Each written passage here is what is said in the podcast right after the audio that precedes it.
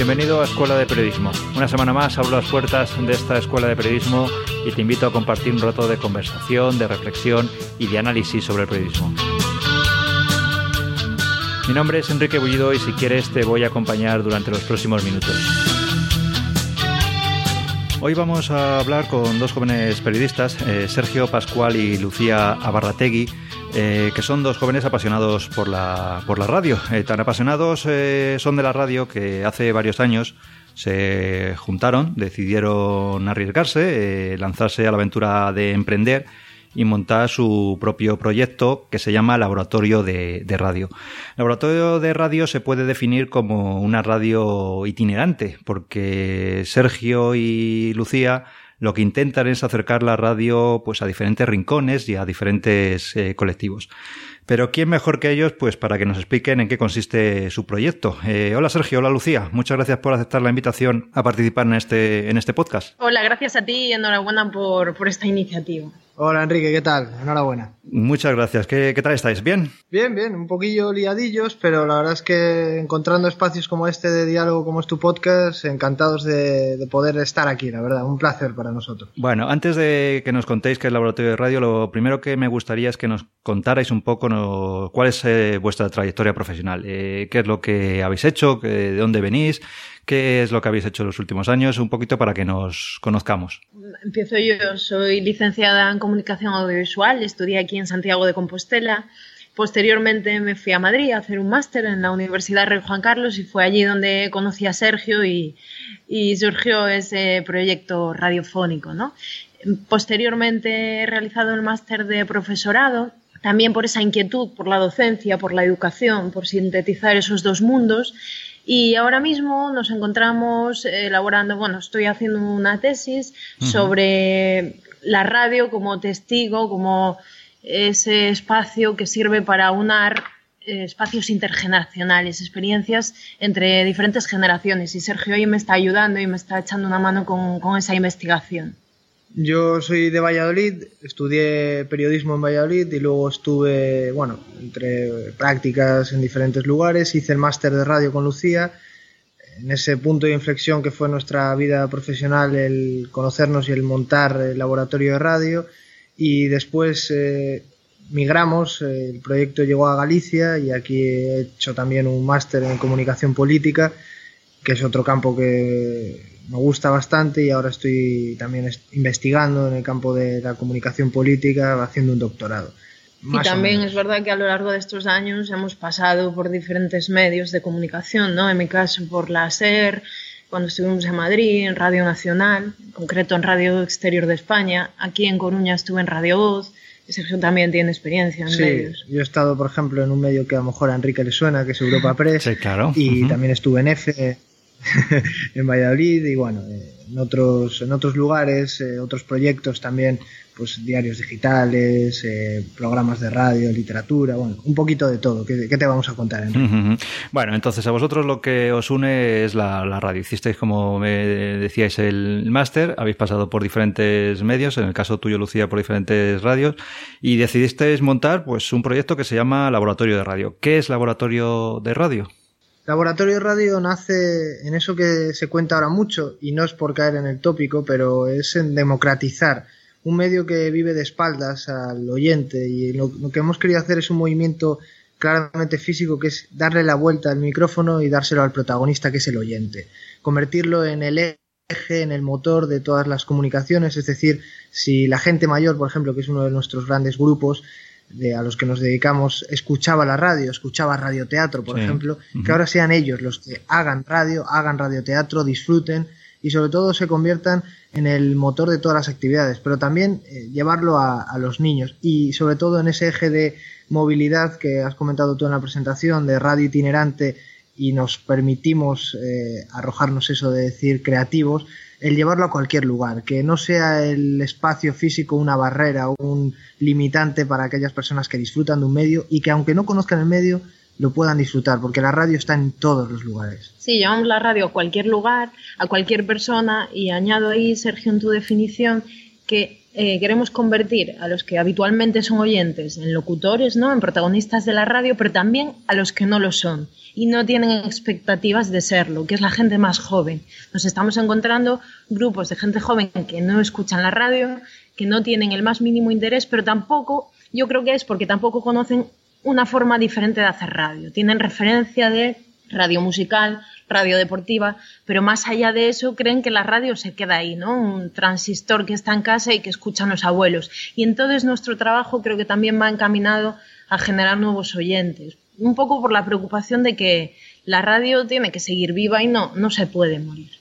Eh, ahora hablaremos después de cómo son vuestros talleres, cómo sacáis la radio a la calle, pero ya que has eh, hablado de los, de los jóvenes, quería insistir un poquito más en esta idea porque sí que me parece vital lo que has apuntado. Yo doy clases también en la, en la universidad, en la Universidad Carlos III de Madrid, eh, y cuando en una de las asignaturas que doy clases tenemos que hacer, los estudiantes tienen que hacer un estudio por sectores, es decir, el mercado de la prensa, el mercado de televisión, el mercado de la radio, el mercado de la publicidad. Y cuando llegan al mercado de la radio, pues el desconocimiento que tienen de la radio es total, ¿no? Como tú decías, escuchan quizá un poquito de, de radio musical, pero la radio convencional, los locutores, los grandes locutores, los grandes presentadores de radio de, de España, no digamos de extranjero, pero de España los desconocen. ¿Por qué creéis que es esa lejanía? ¿Por qué se ha producido esa lejanía de los jóvenes de la radio? ¿Porque no hay programas enfocados a ellos?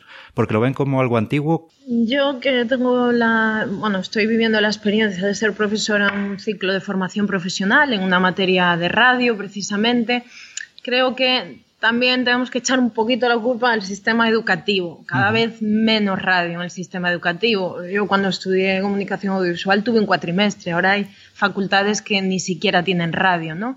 En, en el caso de este ciclo de formación profesional, la radio es una parte de una asignatura de televisión, pero muy reducida. Tenemos muy poquitas horas, ¿no? Cuatro horas a la semana. Entonces, en ese poco tiempo también es muy difícil eh, llegar a este público, a esta gente joven que ya eh, le llega el mensaje de que la radio no es importante porque en los planos educativos no está. Pero más allá de eso, que es una crítica que hago yo como desde la experiencia docente que tengo, creo que eh, los programas convencionales están totalmente despegados de la realidad, se han quedado estancados. Hay, como sabemos, una un copia y pega de unas parrillas a otras, ¿no? Una igualdad programática que no permite innovar y eso hace también que no llegue este medio a la gente joven. Ahora con la posibilidad del podcast, de internet, se abre un mundo nuevo, pero claro, ¿cómo llegamos a un público que tiene una imagen de la radio mm, como medio desfasado, ¿cómo lo hacemos conectar de nuevo con esa radio? ¿Cómo hacemos que conecten, que escuchen, que le den la posibilidad al medio? Pues eso yo creo que es una de las cosas que tenemos que repensar, ¿no? Y hay otra cuestión, eh, quizás sea una de las carencias ya no la radio como tal, sino la comunicación como tal. Yo estoy seguro, Enrique, que tú en tu época de, de estudiante echaste de menos que alguien te explicase eh, cómo se hablaba en público. Porque más allá de las eh, capacidades o las actitudes innatas que, tengamos eh, por ser comunicadores o no, o las tenga un médico, o las tenga un abogado, necesitamos que alguien en la escuela nos enseñe a cómo expresarnos en público. Y la radio precisamente es lo que hace, es lo que es uno de los medios, yo creo que el, mejor medio para poder expresar, verbalizar, motivar y movilizar a, esa persona para que descubra que hay muchísimas capacidades que están dormidas y que alguien o algo les puede sacar adelante esa, manera de entender la vida. Por lo tanto, creemos que la radio debería estar integrada, ya no la radio, la comunicación en sí. Y esa es una cuestión por la que la gente no conoce la radio, porque tampoco conoce la comunicación. Y más ahora, eh, con el tema de las nuevas tecnologías, que está habiendo un retroceso claro, ¿no? WhatsApp, por ejemplo, el, lo bonito que es hablar, lo bonito que estamos haciendo ahora Lucía, Enrique y Sergio en esta conversación se está perdiendo. Y quizás la radio pueda que sea, puede que sea ese salvavidas para intentar recuperar a toda esa gente que, cree que hablar es una antiguaya. Sí, después también está el tema de la dictadura de la imagen, ¿no? que siempre nos referimos a este tema. Cómo mm, la gente joven está totalmente absorbida y envolvida por las imágenes y Claro, porque esto es muy cómodo, la imagen nos da todo hecho, pero la radio no, la radio hay que pensarla, hay que imaginarla, hay que crearla, es un poco como la literatura.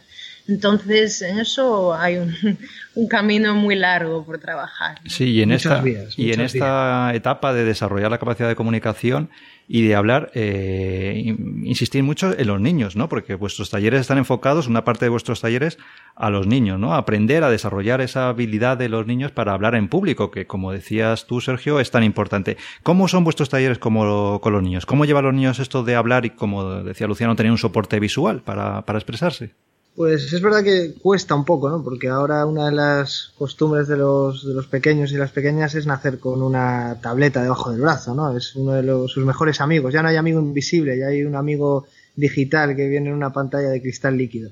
Es verdad que es complicado, pero ellos les, les encanta. Ellos y ellas están encantados de poder expresarse, de poder, eh, por ejemplo, pongamos un quinto de primaria, cuarto de primaria, que hagan un programa en directo nosotros hemos tenido muchas experiencias, sobre todo en uno de los colegios en los que estamos eh, de forma curricular, es decir, estamos como una actividad más, como una asignatura, entre comillas, más, el poder hacer un programa en directo con gente que viene, por ejemplo, de la Fundación Repsol, pues el autoestima que, que, adquieren con una experiencia totalmente innovadora, porque ellos, eh, yo por lo menos no tuve la oportunidad ni la suerte que tienen ellos de hacer un programa con con 8 o 10 años, lo hacía en mi casa viendo el fútbol, narraba mis partidos, montaba mis, mis historias, pero no era eso, efectivamente no era eso. Entonces, eh, lo que les permite la radio, y nosotros creemos que es fundamental, es desarrollar un espacio de comunicación, un espacio de poder eh, desarrollar sus capacidades, de poder ver cómo funciona la radio, pero al final es una mera excusa argumental para que ellos empiecen a hablar en público, para que se desarrollen, para que mejoren la capacidad escrita, porque también la radio es escribir,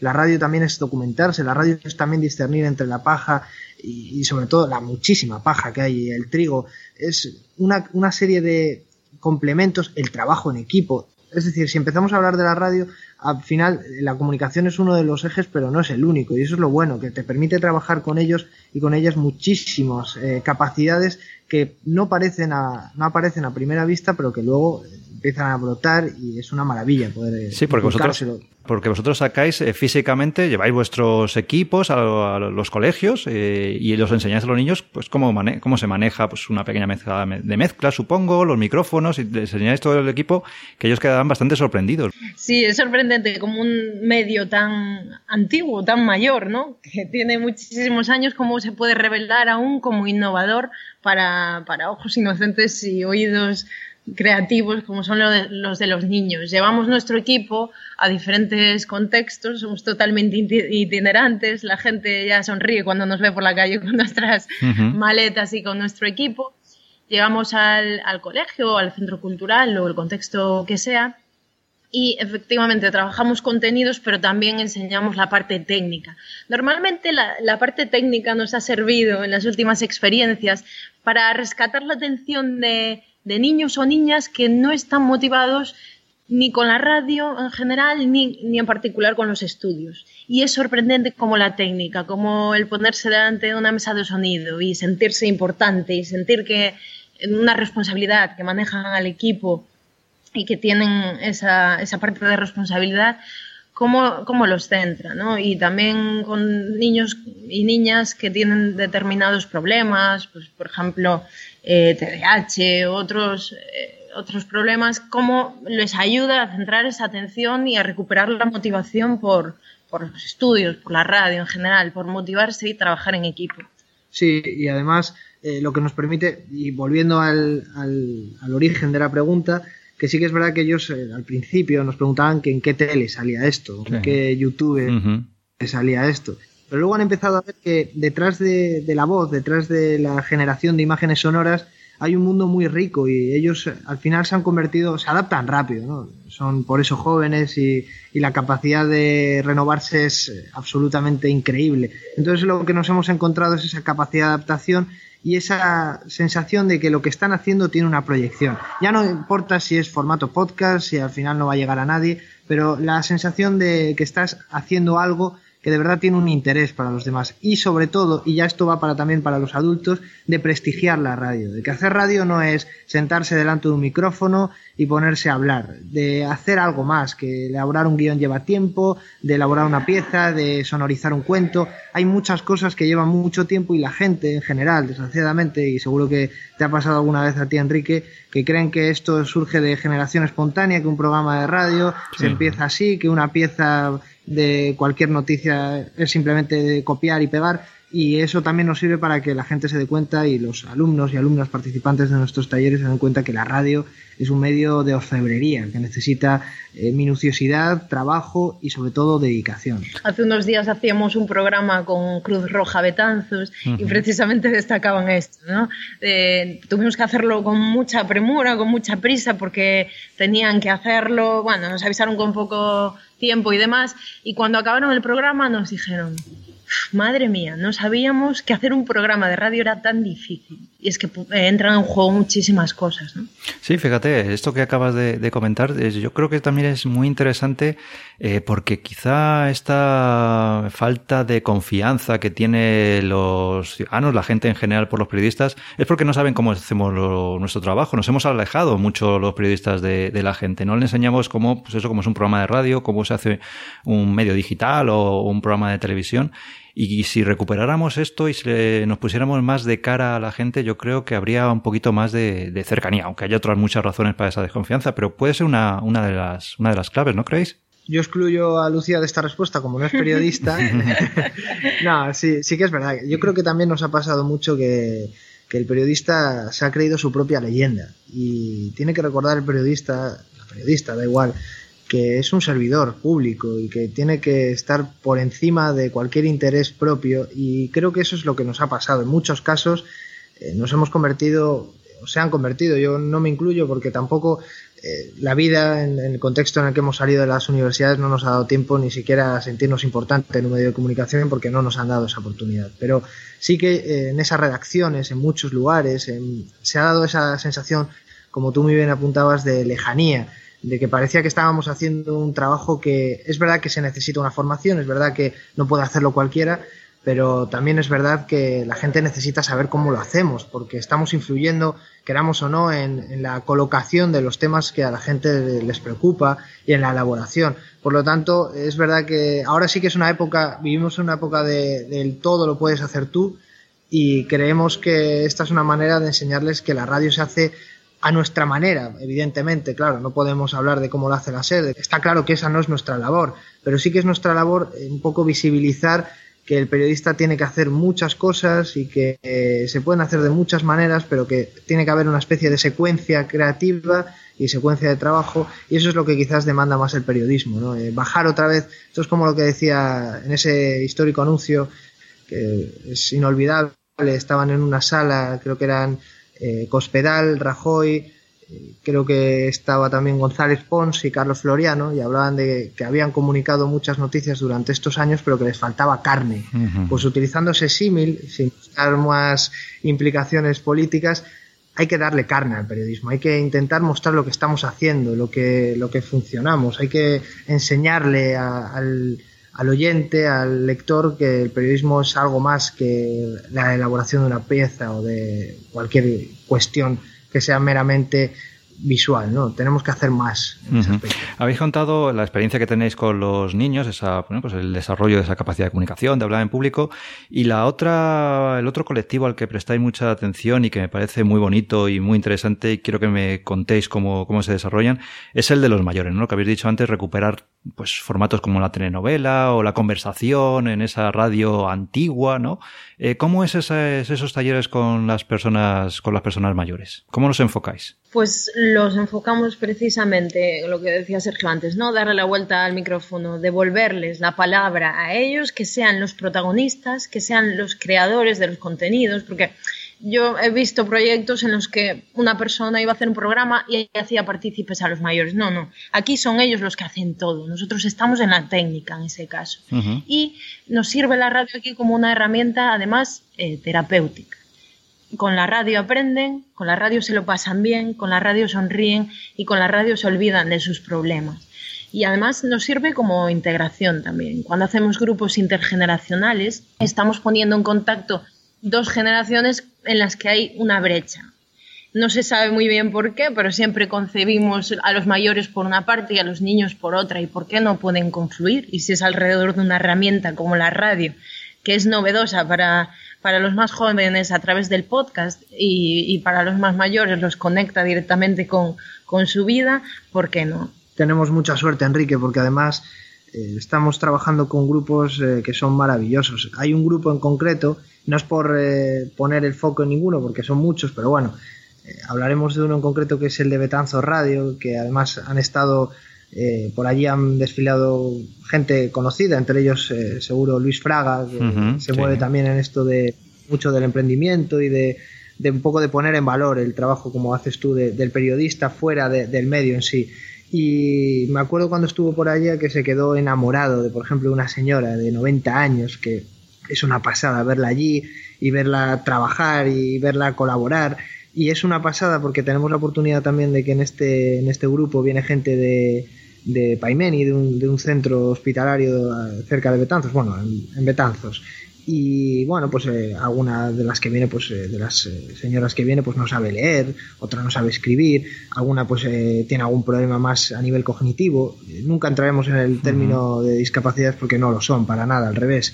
Gracias a ellas entra un foco de luz espectacular en la clase y poder fusionar esos dos mundos y que no haya diferencias que la gente que no sabe leer eh, se apoya en la que sí, la gente que no sabe sonreír se apoya en la que sí, la gente que está un poco triste se apoya en la que está un poco contenta y que se mezcle ese punto de encuentro, porque al final estamos hablando de radio, pero estamos hablando de generar un impacto social, de mover a gente que a lo mejor en un Betanzos es, por ejemplo, una localidad relativamente pequeña, son 13.000 habitantes, gente que a lo mejor solo se iba a ver por la calle y como mucho saludarse, ahora se pregunten y se digan, ¿cuándo empieza lo de la radio?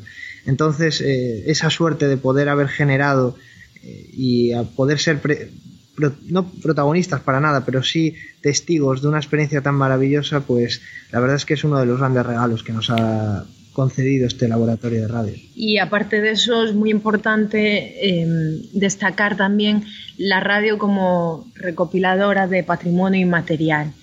Nosotros empezamos este tema de la radio con el envejecimiento activo o rejuvenecimiento activo, como le gusta decir a Sergio, en Gallegos de Ornija, en Valladolid.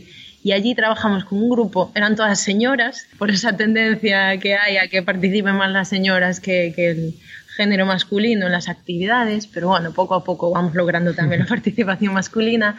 Y trabajamos con aquel grupo de señoras eh, temáticas relacionadas con lo local, con su patrimonio inmaterial. Y todo eso mmm, devino en un programa que realizaron en directo bajo una carpa el día de las fiestas del pueblo. Todos los vecinos allí presentes mirando cómo sus vecinas habían subido a un escenario a hacer un programa de radio con valentía, con nervios, pero con mucha alegría eh, un programa de radio que hablaba sobre ellos mismos, que, hablaba, que hablaba sobre su cultura, sobre su pasado y su presente. Entonces la radio ahí también nos sirve como testigo de, esa, de ese patrimonio inmaterial que si no registramos de alguna manera lo vamos a perder. Cabe decir que había un hombre en esa actividad. eso hay, que ser justo. aparte de eso, eh, lo que también estamos no descubriendo, porque nosotros dentro de nuestro pequeño bagaje vital eh, sabíamos es que la radio es un espectáculo. O sea, esto estaba concebido, para que te hagas una idea, Enrique, era una.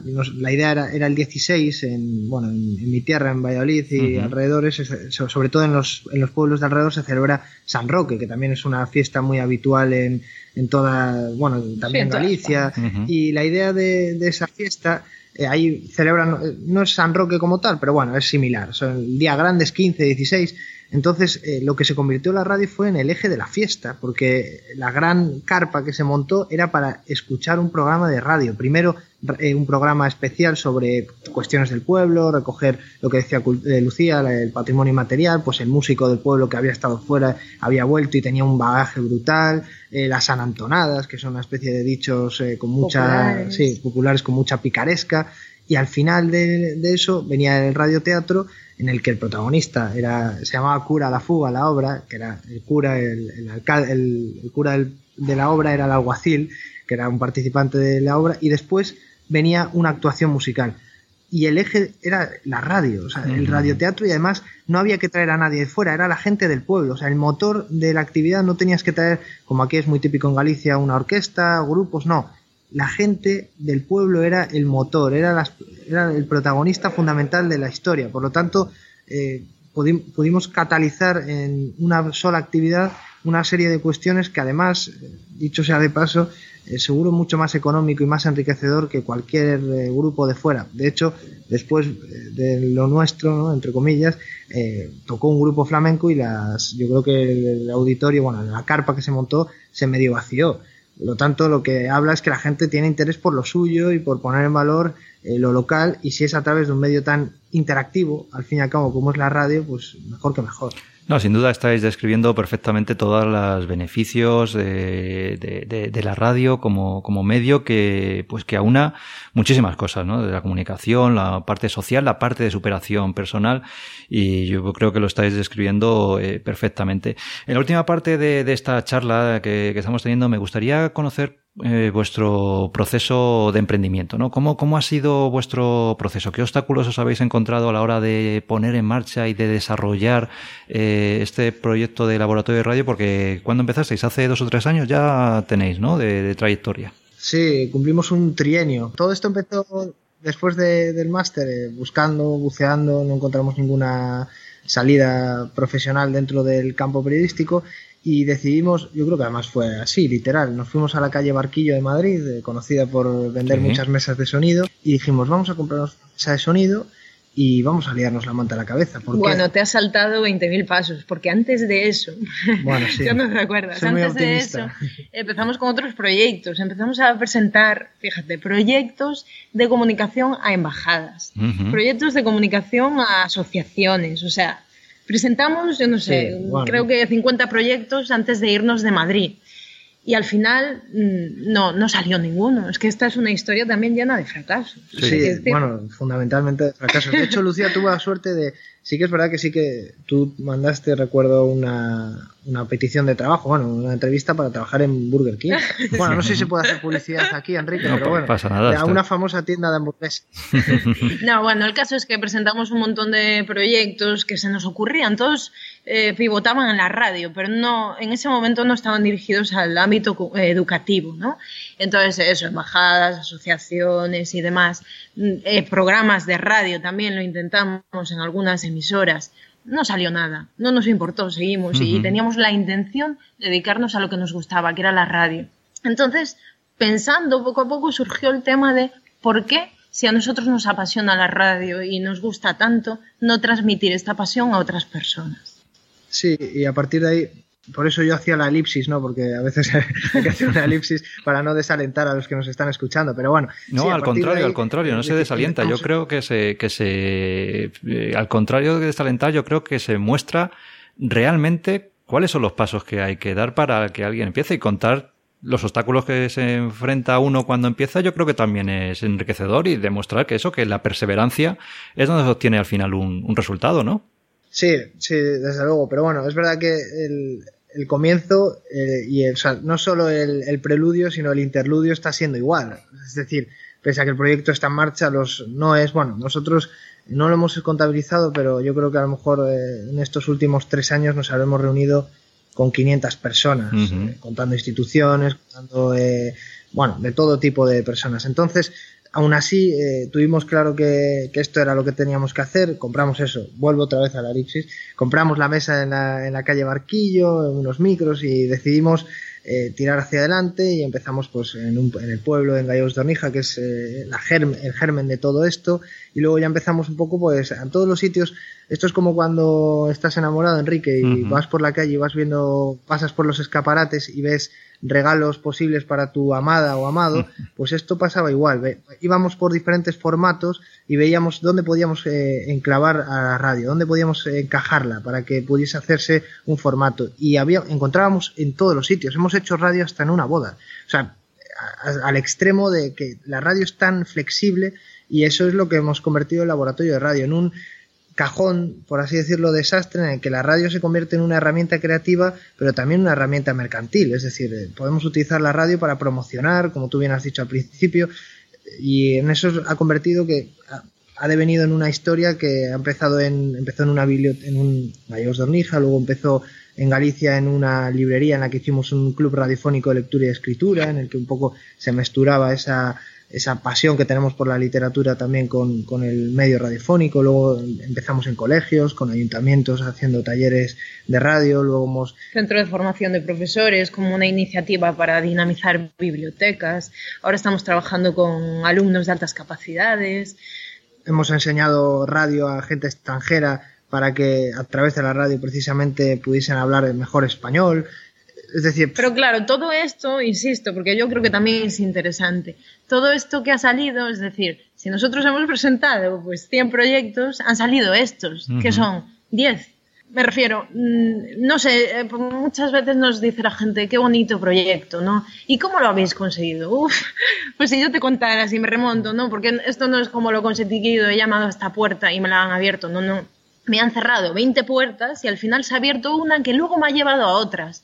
Maravillosas, sí, pero con un esfuerzo, con un trabajo, sin perder los ánimos. Y yo creo que eso es lo que tiene que tener la gente en mente, periodistas que están saliendo ahora, gente pues de la radio y de otros medios, que no pierdan la ilusión de, de trabajar en lo que les gusta, pero que, que innoven, que intenten emprender, que intenten buscar nuevas salidas y que no se desesperen, porque a todos nos han dicho que no muchas veces y nos siguen diciendo que no. Sí, sí, y aparte, ahora más que nunca, en los últimos años, si una de las palabras que, con las que sale grabada un periodista o una periodista de la carrera es el no. Así que partiendo de que ya lo tienes, a partir de ahí ya eh, cualquier cosa es posible. Es verdad que eh, las dificultades que nos hemos encontrado, bueno, nosotros eh, podemos decir sin ningún tipo de, dudas que no hemos recibido ningún apoyo de la administración, lo hemos intentado, pero no ha, bueno, no ha cuajado. Quizás no estemos en una situación a nivel nacional en la que este tipo de proyectos, en las que estamos optando por trabajar algo que no es tangible, no es algo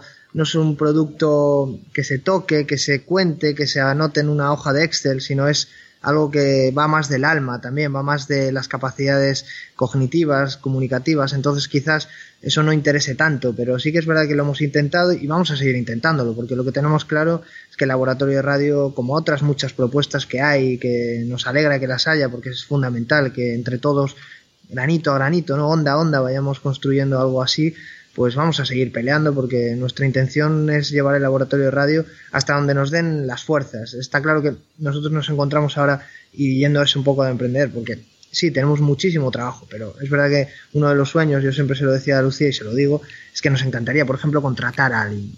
Pero claro, eh, aquí volvemos a, lo de siempre, ¿no? Eh, tenemos mucho trabajo para dos personas, porque somos dos, eh, y esa es la realidad, pero no tenemos la capacidad del músculo económico para poder contratar a una tercera persona.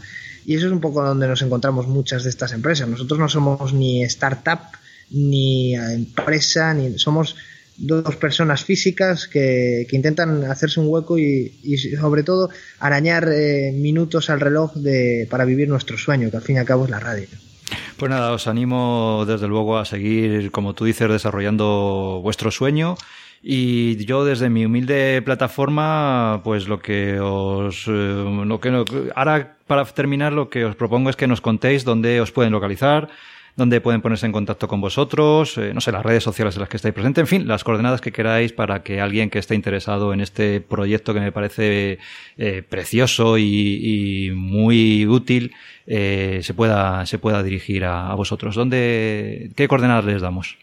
Bueno, Coordenadas la, la primera que escuché en tu podcast. Que desde aquí darte la enhorabuena por la iniciativa y agradecerte por nuestra parte que hayas pensado en nosotros, porque a nosotros nos hace mucha ilusión que nos entrevisten. Como siempre hemos estado al otro lado, nos encanta. Por eso nos hemos enrollado tanto y te va a costar un poco más cortar.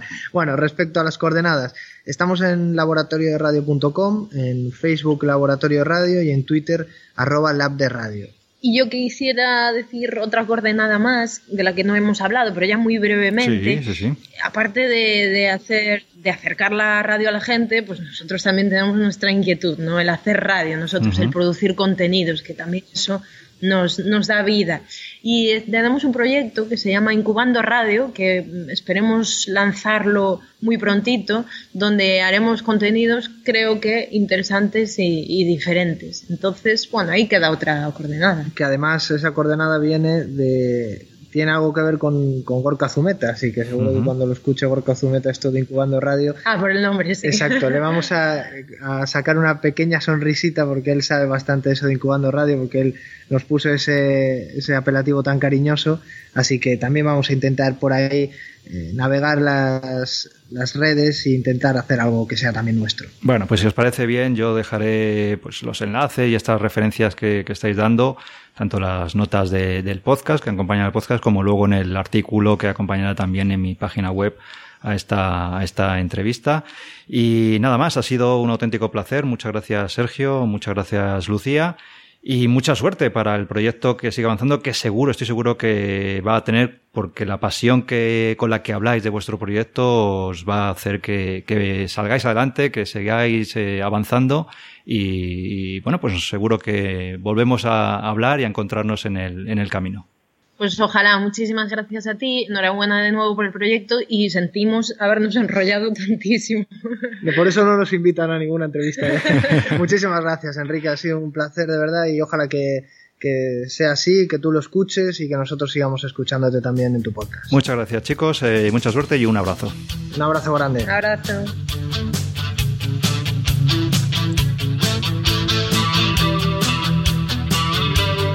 Pues hasta aquí ha llegado el programa de hoy. Te doy las gracias por escucharme estos minutos y te invito a visitar mi página web enriquebullido.com donde encontrarás artículos, lecturas, herramientas y material útil sobre periodismo, medios de comunicación, empresas informativas y redes sociales. Si quieres puedes escribirme a contacto arroba enriquebullido.com y estaré encantado de hablar contigo y si puedo ayudarte lo que necesites.